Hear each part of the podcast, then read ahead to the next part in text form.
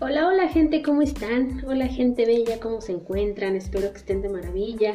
El clima bastante lluvioso, la verdad es que toda la tarde ha estado eh, lloviendo bastante fuerte y la verdad es que el clima está así rico como para un cafecito, como para un buen chocolatito y una buena película. Pero bien, antes de irme a tomar mi café, eh, me gustaría compartir con ustedes, encontré por aquí unas notas que tengo eh, sobre un tema que me, me, parece que es bastante interesante. En el ámbito educativo, los maestros actualmente nos hemos visto inmersos en estos temas, temas que tenemos que poner en práctica con nuestros alumnos dentro del aula. Así es que me gustaría compartirlo con ustedes, espero les sea de utilidad. Yo soy Brenda Ortiz y recuerda que la intención de esto es únicamente poder compartirte algo que quizá te sea de utilidad. Bien, pues vamos a empezar.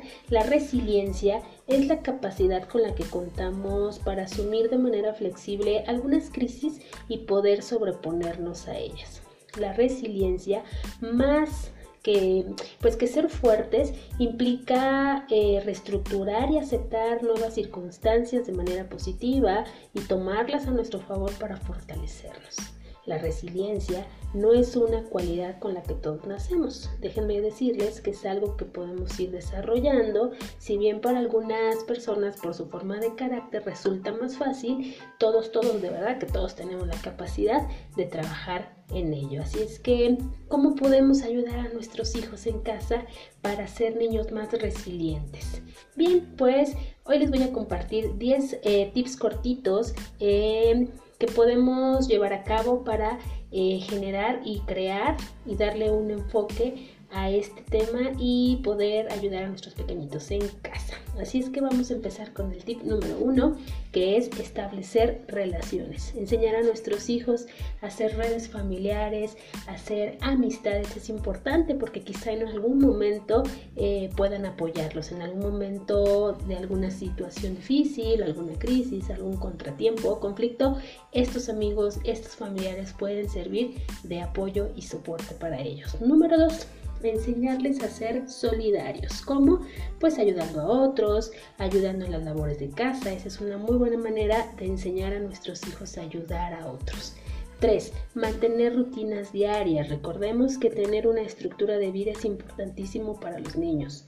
Número 4 tomar descansos, hacer pausas, no preocuparnos por cosas innecesarias o de manera innecesaria, eh, concentrarnos en algo diferente al problema, pues también es, es importante. Número 5, cuidar de sí mismos, es decir, darnos tiempo, alimentarnos bien, hacer ejercicio, descansar, eh, dormir lo suficiente, tomar agua. Y esto no lo van a aprender de otra manera si no somos un buen ejemplo para ellos. Cuando nosotros como padres eh, nos mantenemos en equilibrio y ponemos atención a nuestra salud, evidentemente los niños lo aprenden de manera eh, automática. Número 6, fijar metas metas reales a corto plazo, ir paso a paso, metas que los niños puedan cumplir. A veces nos, nos, fijamos objetivos o metas eh, irreales y pues viene, viene la frustración cuando no podemos cumplirlas. Así es que vamos paso a pasito. Número 7, el humor. El humor es importantísimo.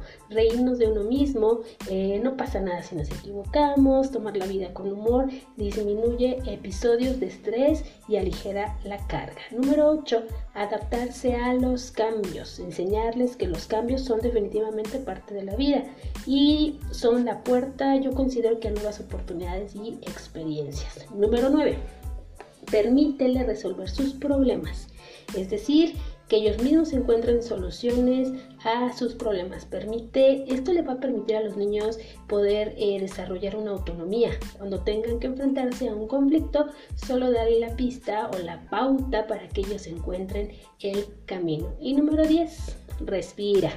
Respira profundamente porque ser madre o padre no es una tarea fácil, pero estoy segura que si estás escuchando esto, estás tratando de hacer tu mejor papel como mamá o papá. Así es que yo soy Brenda Ortiz, deseo que todo marche bien en tu vida y si no es así, recuerda que nada es para siempre y todo pasa. Te mando un saludo donde quiera que te encuentres, cuídate y nos escuchamos muy pronto. Bye bye.